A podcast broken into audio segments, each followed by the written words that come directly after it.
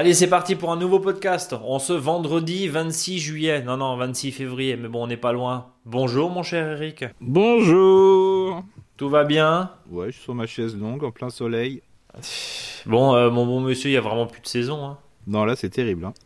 C'est quoi, c'est quoi ton avis de professionnel là-dessus? Alors, mis à part d'être des fois un peu résigné parce que 18 euh, degrés à 25 février, c'est un peu le monde à l'envers, même si ça risque de pas. Euh, de pas durer. Hein. Nous, nous qui enregistrons ce podcast en Alsace, on est quand même assez euh, halluciné des températures mm. qu'on a euh, actuellement. Les conséquences, c'est que tout débourre, comme on dit? Bah, ce qui est, ce qui est assez marrant, c'est que là, je viens de chercher des, carottes et des, et des panais, là, parce que je vais faire du râpage ce soir. Je veux pas déraper, hein. je veux faire simplement faire des carottes et des panais râpés.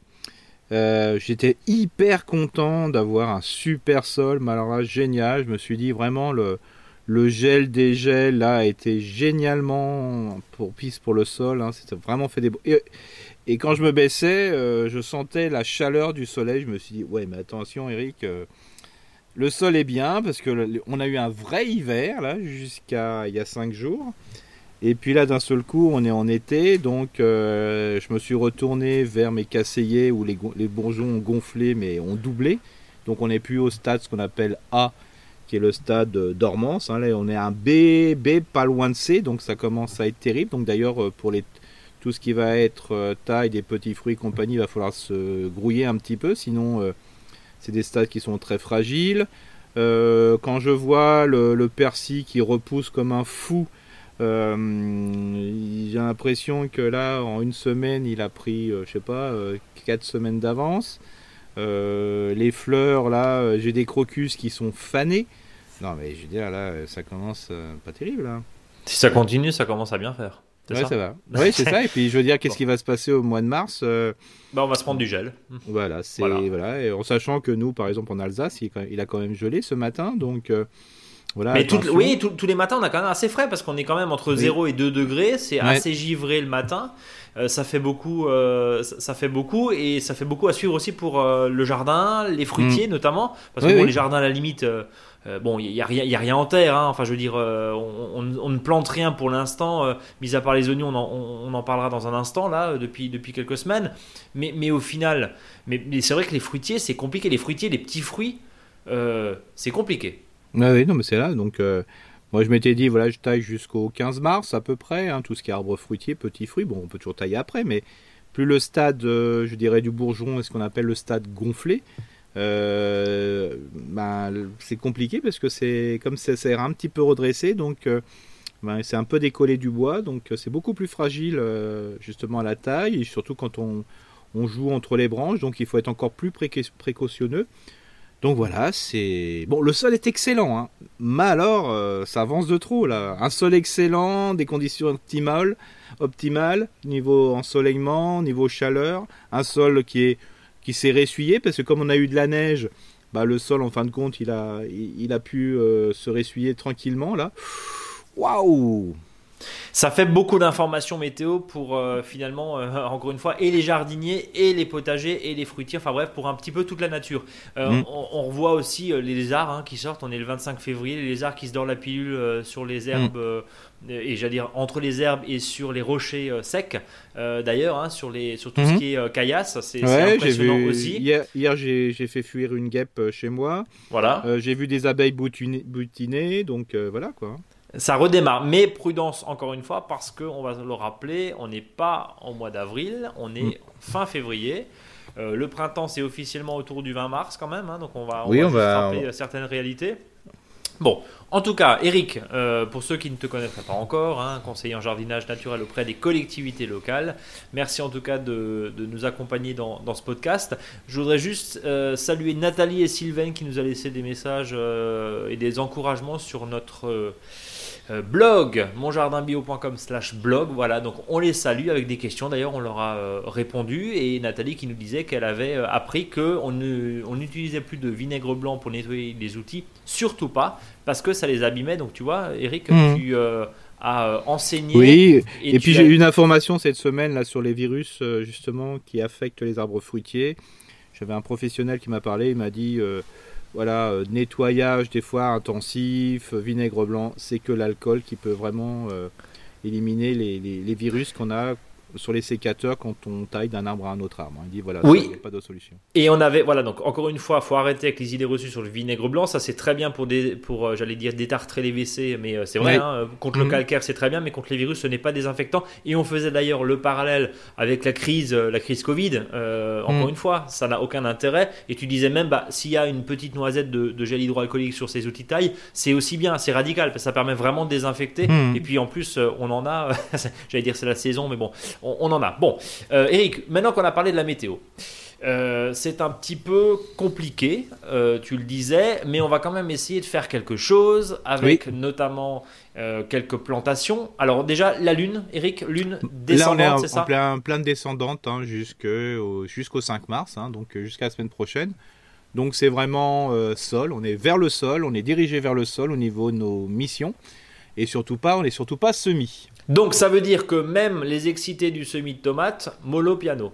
Alors voilà, bien sûr, on sait que très bien que quand on travaille avec la Lune, on peut travailler sur la Lune ascendante, descendante ou croissante, décroissante. Et des fois, on peut se permettre de faire des semis à des périodes déterminées. Mais nous, on se, base surtout sur la notion de, de Lune ascendante, descendante. Donc on va dire doucement. Et, et tant pis, je dirais, je dirais même tant mieux, parce que comme ça, ça va permettre de, pouvoir... Euh, semer des graines de tomates pas trop tardivement, parce qu'il ne faut pas oublier que on ne les plante que vers euh, voilà des mi-mai euh, voilà jusqu'à les fameux seins de glace. Voilà, donc euh, cette année ils sont assez tardives les seins de glace, donc ce qui est assez intéressant, c'est que bah, de le faire tranquillement là, parce que sinon on va avoir des plantes qui vont filer.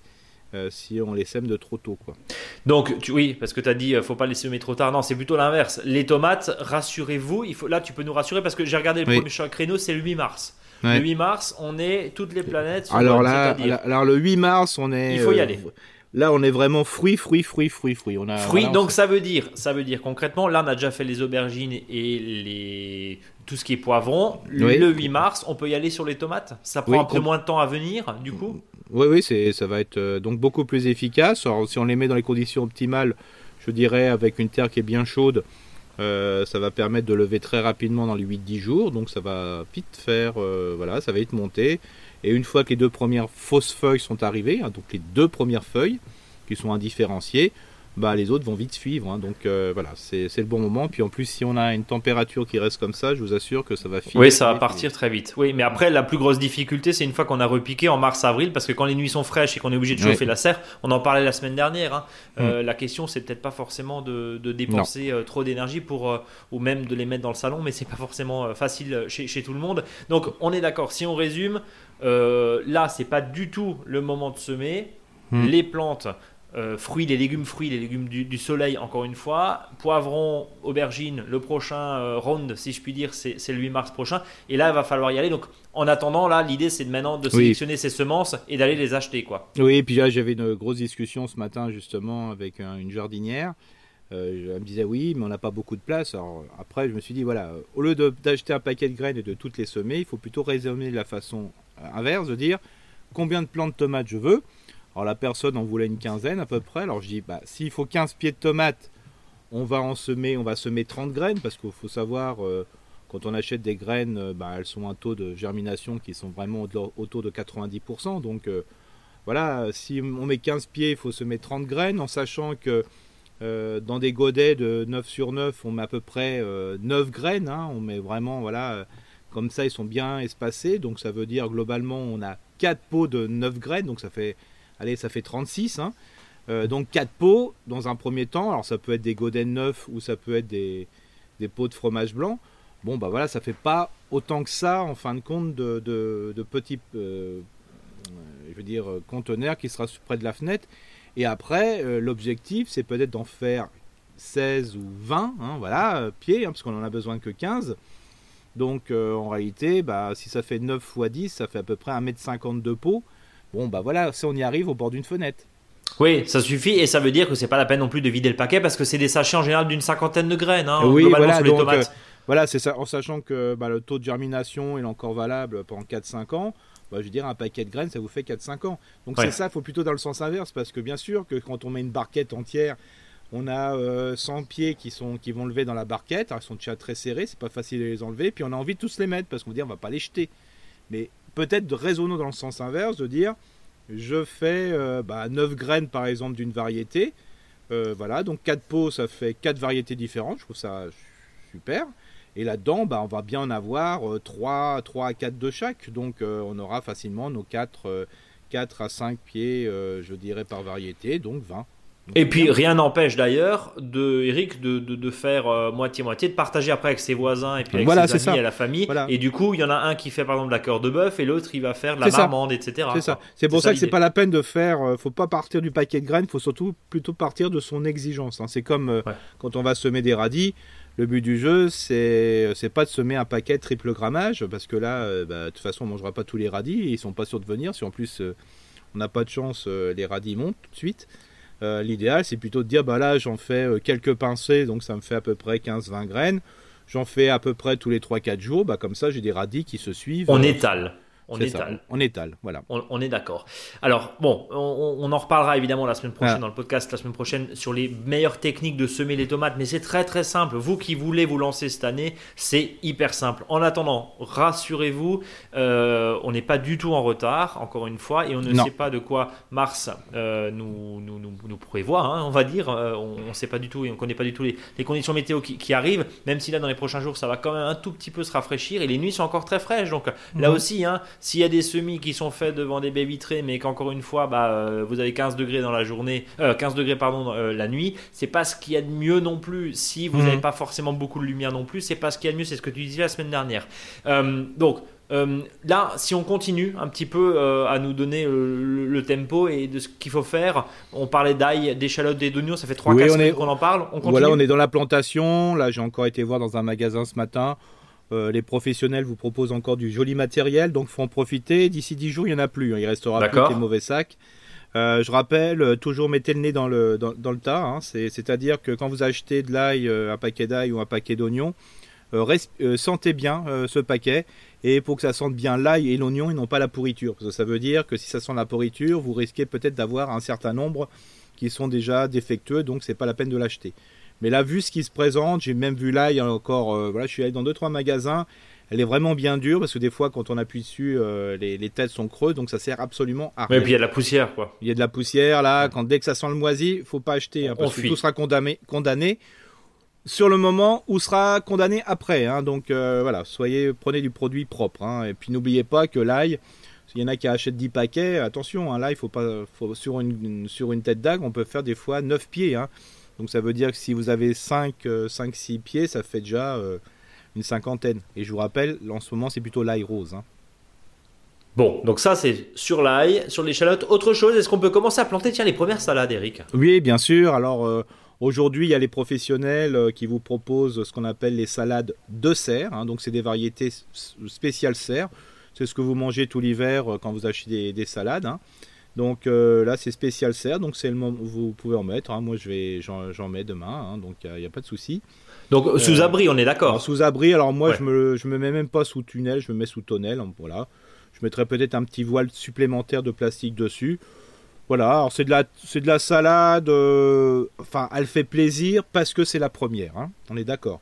C'est pas la meilleure, c'est ça que tu es en train de dire? Voilà, c'est pas elle manque un petit peu de voilà de, je veux dire de tonicité au niveau du goût et compagnie mais c'est la première donc c'est de la salade molle c'est ça? Voilà c'est ça alors surtout quand vous les achetez euh, attention qu'elle ne soit pas déjà montée hein. c'est-à-dire il faut qu'elle reste faut que le plan de salade soit reste bien en rosette hein. j'en ai vu hier euh, j'ai fait je sais pas j'ai fait mon petit euh, mon petit tour là pour voir ce qui se passait un peu partout Attention, il y a des pieds de salade qui, ont déjà, qui sont déjà montés quand vous les achetez. Hein. Donc il faut, il faut bien que les plants de salade restent en rosette, c'est-à-dire que les feuilles partent bien de la base et non pas qu'elles soient échelonnées sur une hauteur de 2-3 cm. Hein.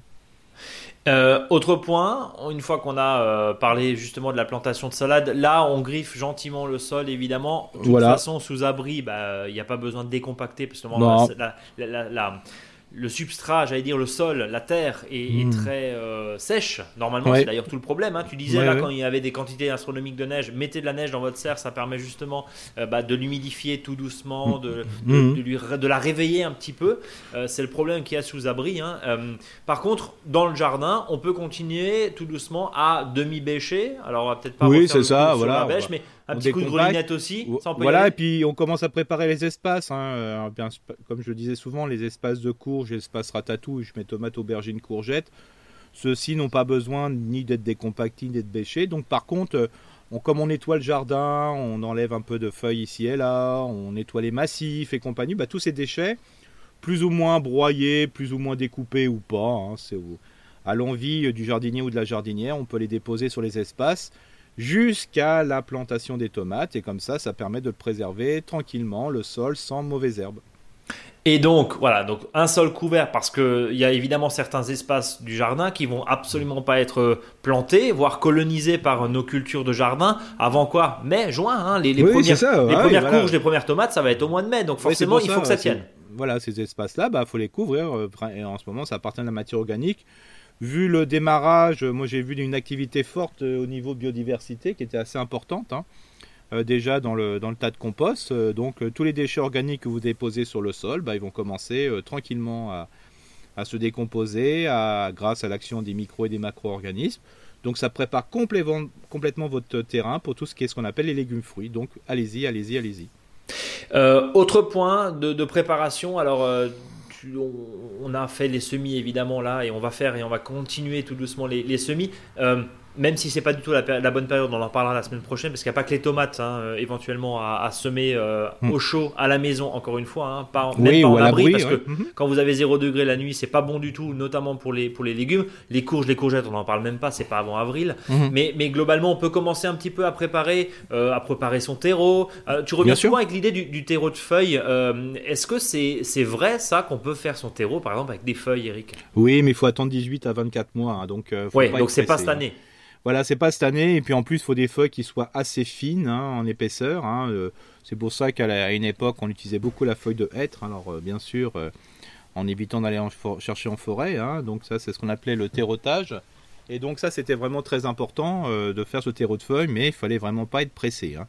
mais n'empêche qu'on peut commencer à préparer pour ceux qui font leur semis sur plaques de semis ou dans des godets ou je dirais des fois dans des, euh, dans des bacs euh, à semis ou des bacs en polystyrène, ben, on peut commencer à préparer euh, justement ces bacs, on peut commencer à préparer les étiquettes. Et quand la période est bonne, bah, c'est vraiment pratique. Quand des fois, on n'a pas trop le temps le soir, bien qu'avec le confinement, à partir de 18h, bah, après, on a un petit peu de temps, on peut semer directement. Comme ça, on a vraiment le temps de mettre quelques graines, parce que des fois, on est un peu trop généreux sur le nombre de graines. Et quand ça lève, je le répète, hein, que ce soit celles qu'on récupère ou celles qu'on achetait, on a souvent un super bon taux de germination et on s'aperçoit très vite qu'on les a vraiment plantés trop serrés. Donc c'est pour ça, euh, voilà, on prépare tout ça, tous ces conteneurs, et puis comme ça on n'a plus qu'à semer, c'est plus pratique.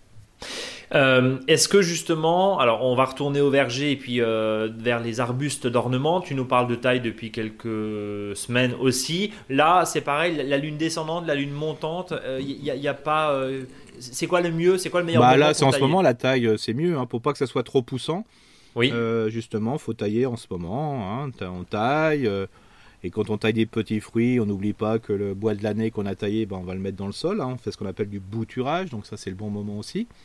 D'ailleurs, le bouturage, si vous, en ce moment, euh, vous pouvez aussi tailler les, plantes aromatiques, ben, profitez-en à à changer un petit peu vos sauges que vous avez peut-être depuis 4-5 ans, vos pieds de thym qui sont un peu désordonnés, un peu grossiers, avec aussi des parties qui sont sèches bah, gardez les parties vivantes et vous le bouturez tout simplement de moitié dans le sol. Ça permet de reconstituer euh, vos spirales aromatiques, vos bordures et tout espace de plantes vivaces.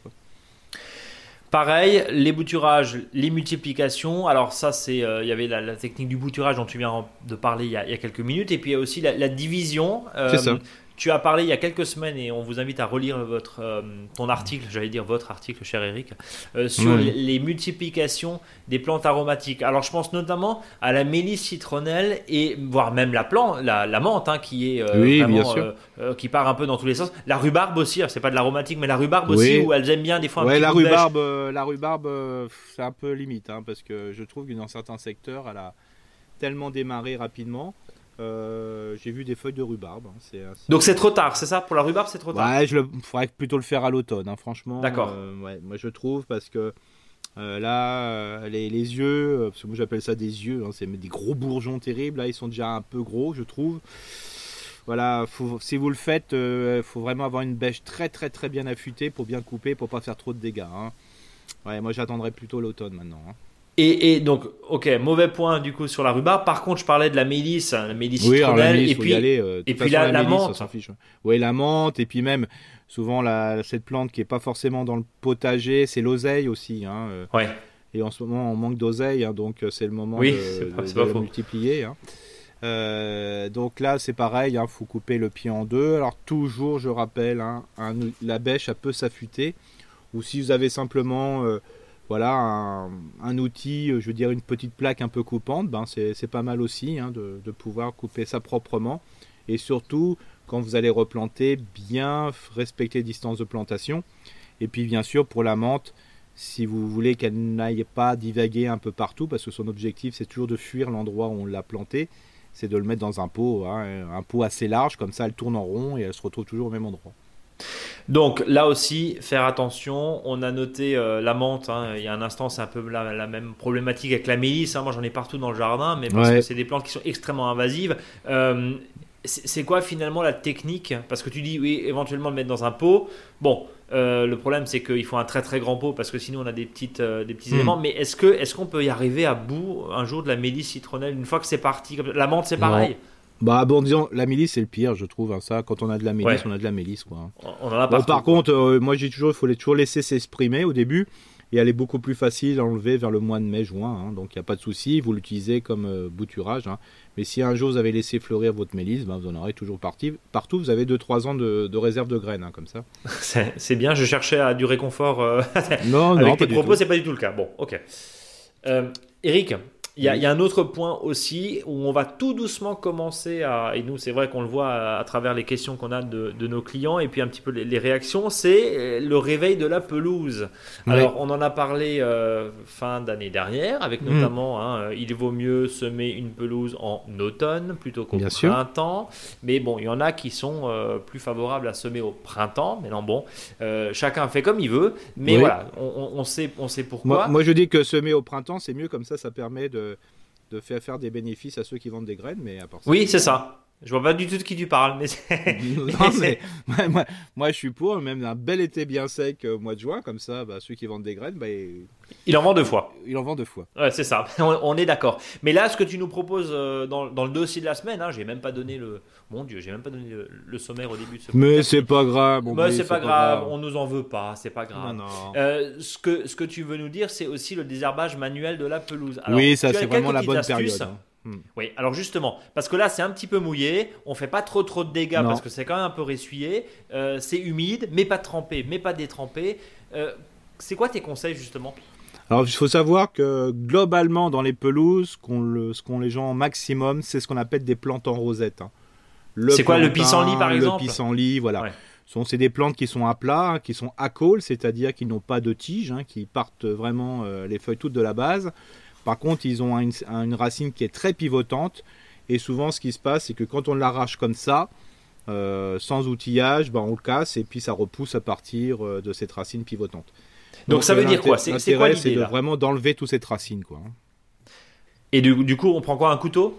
Alors le couteau marche très bien, mais souvent on, on, sectionne la, tige. Hein. Euh, l'idéal c'est ce qu'on appelle des gouges, hein. des gouges à, maraîchères qu'on va utiliser pour les asperges ou autres. Hein. Et c'est vrai que même il y a des gouges qu'on appelle maintenant des désherbeurs. Ça m'a fait rire l'autre fois. Oui. Euh, l'utilisation de la gouge n'est plus utilisée pour l'asperge, mais pour justement désherber. Hein. Et maintenant, ceux qu'on utilise la, cette gouge, euh, je veux dire, ne, peuvent, ne veulent plus utiliser un autre outil. Hein. C'est vraiment leur outil de désherbage. Hein.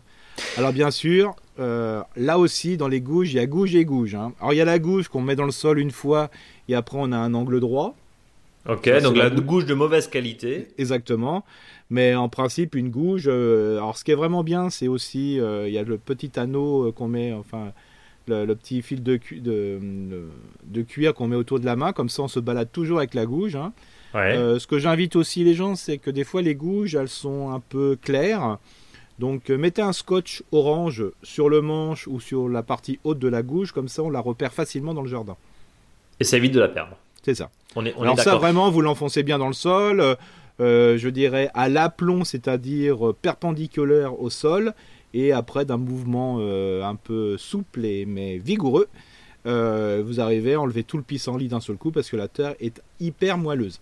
Et, ça c'est maintenant et ça, c'est maintenant, ça, c'est vraiment la solution. Alors, bien sûr, si vous avez une pelouse qui s'appelle un champ de pissenlit, oui, ça va être compliqué. Ça va être compliqué. Mais pour ceux qui sont un peu méticuleux de la pelouse, c'est le bon moment. Franchement, euh, voilà, c'est le sol a été bien gorgé d'eau, il se ressuit tout doucement. Alors bien sûr, si vous le faites, euh, si par exemple demain il y a de l'eau qui, est annoncée, bah attendez 4-5 jours. Attendez hein, encore un peu, bien justement. Il faut surtout que le sol soit aussi ressuyé parce que là vous vous tassez votre pelouse, c'est pas le top top. Mais par contre, là, vous pouvez faire euh, vraiment des super beaux résultats. Et bien sûr, ce déchet qui est très riche en nutriments, parce que c'est une plante qui, a réservé, euh, qui se réserve pour pousser au printemps. Donc la racine, elle est gorgée de nutriments, hein, mais vraiment à haute dose. Et donc ça, c'est bon, forcément. Alors ça, c'est bon pour le compostier. Hein. donc là, c'est un déchet que vous allez mettre au compost qui va jamais repousser. Hein.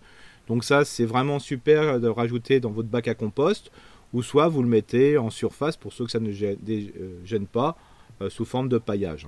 Et oui, puis là, il n'y a évidemment aucun risque puisque c'est n'est pas encore monté en fleurs. Voilà, c'est non, non, et puis c'est une plante. Euh, c'est une plante, je dirais, à racine pivotante. Si une racine pivotante, vous la mettez à plat, elle repousse pas. Hein. Oui, et puis encore une fois, c'est pas monté en, c'est pas monté en graines, donc et en fleurs, donc il n'y a aucun risque de repousse. Non, non, non, là, c'est vraiment super, super, super. Euh, Eric, j'ai une autre question. Euh, alors, on l'a vu, hein, le, désherbage manuel euh, de la pelouse avec cette gouge. il y avait évidemment, tu parlais de, cette gouge, voire d'un couteau. Il y a aussi, on, va les citer, en plus, on, peut les citer parce qu'on n'en vend pas sur la boutique. C'est l'outil Fiscar. Hein. je crois que tu es assez fan aussi de ce truc. Oui, voilà, Fiscar, tout ça. c'est voilà. Il, faut que ce soit un outil qui soit hyper solide. Alors, aussi bien l'insertion de la gouge dans le manche. Alors, ça, c'est important et aussi la gouge, hein, faut pas faut pas l'oublier ça, hein, parce que. Oui, si c'est pour plier le truc, c'est pas la peine. Ah voilà, ouais, ça c'est parce que c'est quand même un mouvement qui est assez violent. Hein. c'est quand même 30 cm dans le sol et on va triturer le sol. Alors surtout si on tombe sur un caillou, donc vous avez vraiment intérêt à, avoir un outil de, belle qualité. Hein. Bon, donc attention à l'outil. mais ce qui me fait toujours rire, c'est que les gens, personne veut l'utiliser, mais quand on l'utilise, il n'y a plus personne qui veut s'en séparer. Ouais, c'est, on en trouve euh, évidemment euh, même peut-être dans des dans des marchés opus. Alors bon, c'est un peu compliqué là, mais euh, pareil, ça c'est ça c'est des outils qu'on, peut aussi récupérer dans leur forme d'occasion. Hein. On, est là aussi pour pour prôner le fait de n'acheter pas neuf. C'est ça, et puis il y en a qui utilisent aussi simplement une tige en ferraille, hein, hum. bien affûtée au bout. Mais c'est vrai que ce côté incurvé de la gouge est quand même pratique. Hein. Bon, voilà. Donc focus sur la gouge. Ça va être euh, voilà. On est d'accord. Eric, euh, est-ce que tu as autre chose à rajouter pour ce vendredi 26 février euh, J'allais dire 26 juillet, c'est ce qu'on disait tout à l'heure là. Bon. Ouais, mais c'est non, mais c'est fabuleux. Alors aussi là, on taille un petit peu les arbustes à floraison estivale. pour ceux que ça amuse, parce que je sais que les gens ils adorent ça. Euh, bah, profitez aussi de bouturer euh, vos plantes, euh, je dirais vos arbustes à floraison même printanière ou estivale. Hein. Même si le forsythia, pareil, commence, les bourgeons commencent à vraiment bien gonfler. L'aspirée blanche qui va bientôt partir hein, est terrible. Hein, oh, on voit le l'arbuste en une semaine est passé avec des petites pointes vertes, donc c'est que le débourrage va bientôt se faire. là aussi, bouturer, c'est toujours assez. enfin, moi je trouve ça toujours assez poétique de voir une, une plante qu'on a coupée et puis qu'on met dans le sol et que ça puisse démarrer. Alors des fois on n'en a même pas besoin, hein. c'est par euh, voilà par plaisir, mais n'oubliez pas que on va espérer qu'il y aura des trocs de plantes bientôt. Alors surtout, ça c'est vraiment le dernier conseil, au niveau bouturage, au niveau justement division euh, des, plantes, euh, dès que vous repiquez, si vous en avez trop, essayez d'avoir, de, je sais pas, une vingtaine ou une trentaine de pots où vous mettez des plantes en excès dans votre jardin de manière à préparer les futurs trucs de plantes. Parce que ça, on espère un jour que ça va redémarrer, hein, prochainement, je dirais. Alors ça, c'est l'optimiste qui parle. et même si des fois ça n'a pas servi pour, pour ce printemps, ça pourra servir pour l'automne. Parce que souvent dans les trucs plantes, ben, les gens c'est à la dernière minute qu'ils enlèvent leurs plantes de leur jardin et souvent on n'a pas des belles qualités. Donc là, si vous avez du surplus, faites bien du bouturage, faites bien des multiplications, prévoyez dans des godets assez larges. N'oubliez pas de mettre le nom aussi, c'est toujours intéressant parce que des fois on ne se rappelle plus. Donc voilà, pour préparer ces fameux trucs de plantes. En gros, ce que tu nous proposes là, c'est de s'organiser. C'est ça, voilà. Voilà. On et quand on n'a plus que le matin, euh, on dit ah bah j'ai un troc plante dans 10 jours et on n'a plus qu'à prendre un cajot et puis de mettre les pots qu'on a dedans avec des pots de belles euh, vraiment voilà des, plantes qui ont vraiment bien poussé qui sont racinées et même si le bouturage il a, les plantes sont bouturées hein, parce que ça m'a déjà arrivé je le dis souvent de, de récupérer des plantes euh, simplement une bouture et les gens l'avaient fait la veille donc ça sert à rien hein, ça, ça marche pas donc je vous invite à le faire quoi bon en tout cas tout ça et tous ces précieux conseils et je te remercie évidemment euh, au nom de, ceux qui nous écoutent, de celles et ceux qui nous écoutent, nous conduisent tout doucement au fond dicton de la semaine ou du jour, à voir comment vous voulez. Euh, il est question d'herbe. C'est ça. Alors, on t'écoute. Alors comme l'herbe est toujours plus verte ailleurs, le jardinier ou la jardinière en herbe n'aime pas faire du foin ailleurs. Oh, bah ça y est, en faire tout un foin. Voilà une expression aussi euh, consacrée. puis on salue justement les jardinières et les jardiniers en herbe. Et c'est ça qui nous fait vraiment plaisir dans ce podcast. Parce que je, je citais tout à l'heure euh, Nathalie et, Sylvaine, mais qui nous dit voilà, qui, sont des, jardinières euh, tout à fait aguerries, je dirais. Hein. Ce ne sont pas des novices, mais il y a aussi des novices qui nous écoutent. Donc en fait, c'est un podcast qui s'adresse aux spécialistes, aux jardiniers anciens, euh, non pas forcément par l'âge, mais par l'expérience, pour rester poli, mais aussi aux néo-jardiniers, comme on les appelle, aux jardiniers en herbe, tout simplement. Et on vous salue tous et toutes, et d'ailleurs on vous invite à nous laisser euh, un message, des commentaires sur votre plateforme d'application et votre d'application podcast préférée, des étoiles aussi, ça nous fait grimper dans les dans les classements. Hein, et, puis euh, nous, on est toujours très fiers d'être encore une fois un premier Oui, puis ce qui est, ce qui est important, comme tu, dis, comme tu, disais, Brice, il faut que les gens nous posent des questions parce qu'on aime bien aussi euh, euh, répondre aux questions. Parce que bon, c'est vrai que là, toi comme moi, bon, on rencontre, nous rencontrons pas mal d'agents. Donc vous avez remarqué, on dit tiens, bah, ce matin on a entendu ça. Et c'est vrai, hein, c'est pas c'est pas de la magouille, je dirais, de communication, info. On dit tiens, on va dire qu'on a rencontré quelqu'un comme ça pour faire dynamique. Non, non, pas du tout c'est la réalité. On, je crois qu'on se base le podcast là-dessus. C'est on rencontre des gens, on rencontre des jardiniers, on va se balader et euh, voilà. Euh, euh, comme dit, c'est la, la meilleure façon d'avoir l'actualité et justement d'avoir le ressenti des jardiniers et des jardinières. Donc ne vous gênez surtout pas quand vous avez une question, on vous répond. Et puis en plus, ça nous permet au, podcast suivant de, de pouvoir aussi donner une information complémentaire parce que quand ça peut servir à l'un, ça doit servir à tous. Alors justement, et je te rejoins à 200%, comment on fait pour nous envoyer une question ou nous poser des questions, Eric? Tiens, comment on fait? Bah, comment on fait, Brice? Bah, eh ben, on va, on va sur le, le site monjardinbio.com et on pose sa petite question. Sur le blog, voilà. Alors, soit sur la rubrique Nous contacter, soit sur le blog, hein, euh, vous y accédez depuis le site principal, ou alors sur les réseaux sociaux, Instagram, Facebook, hein, pour les plus connectés d'entre vous.